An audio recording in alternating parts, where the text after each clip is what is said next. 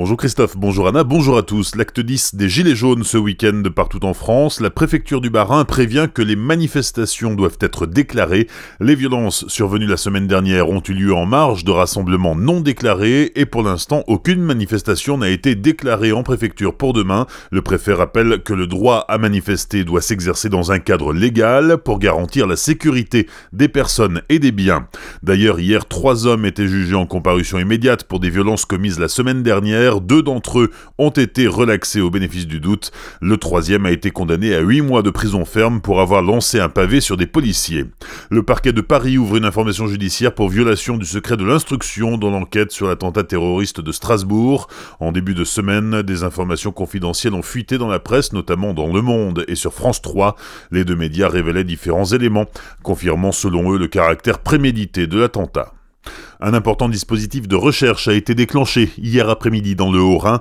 Les forces de l'ordre tractent un sexagénaire qui aurait l'intention de mettre fin à ses jours. L'homme habitant Luttenbach-Preminster menaçait de faire sauter sa maison au gaz, maison dans laquelle les gendarmes ont découvert quatre bouteilles de gaz et près de 200 litres d'éthanol. L'homme, lui, est toujours activement recherché.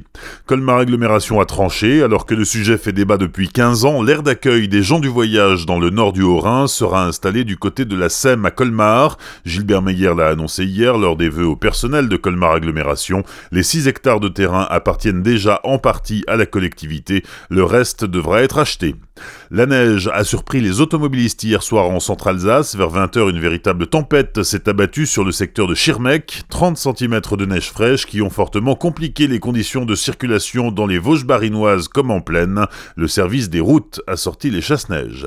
La nuit de la lecture, c'est demain soir dans toute la région. Céline Corbière-Sigrist, responsable de la bibliothèque départementale du Bas-Rhin, territoire sud-Villers, nous présente le programme de cette soirée à la médiathèque du Val-de-Villers demain. Oui, alors ce sera le samedi 19 janvier euh, dans toutes les bibliothèques, librairies, musées euh, de France et de Navarre. Donc c'est un ensemble de manifestations. Donc ça peut être des portes ouvertes, ça peut être des animations, des ateliers, des spectacles qui ont lieu bah, pour fêter le livre, la lecture, et puis faire découvrir aussi les bibliothèques qui certaines euh, bah, sont même gratuites. Donc euh, à la médiathèque de la Vallée de Villers, qui est un des relais de la bibliothèque départementale du Bas-Rhin, eh ben on sera ouvert jusqu'à 22h en non-stop. Et à partir de 18h, on proposera des animations, des ateliers, et on a la chance aussi d'accueillir Eugénie de la librairie Totem qui viendra faire des lectures de 19h à 20h avec des albums d'un petit éditeur qui s'appelle Little Urban. Vous avez probablement reconnu la voix de Céline Corbière-Sigrist que vous retrouvez chaque semaine sur Azure FM avec une présentation d'un livre de poche que vous trouvez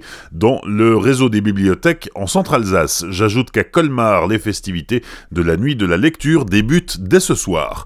Permanence de Pôle emploi à la médiathèque de Célestat pour mieux appréhender le site pôle emploi.fr. Si vous êtes utilisateur du site et que vous avez du mal avec l'actualisation mensuelle ou la mise à jour de vos compétences, ce rendez-vous est pour vous.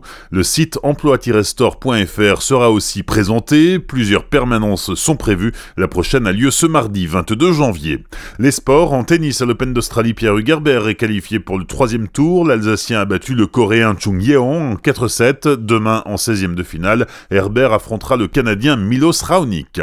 Il y a du football avec la 21e journée de Ligue 1. Le Racing se déplace à Monaco demain soir, coup d'envoi à 20h. En basket, 17e journée de Jeep. La SIG accueille Bourg-en-Bresse demain soir à 20h. Enfin, Nasser Alatia sur Toyota remporte le Dakar 2019 au Pérou.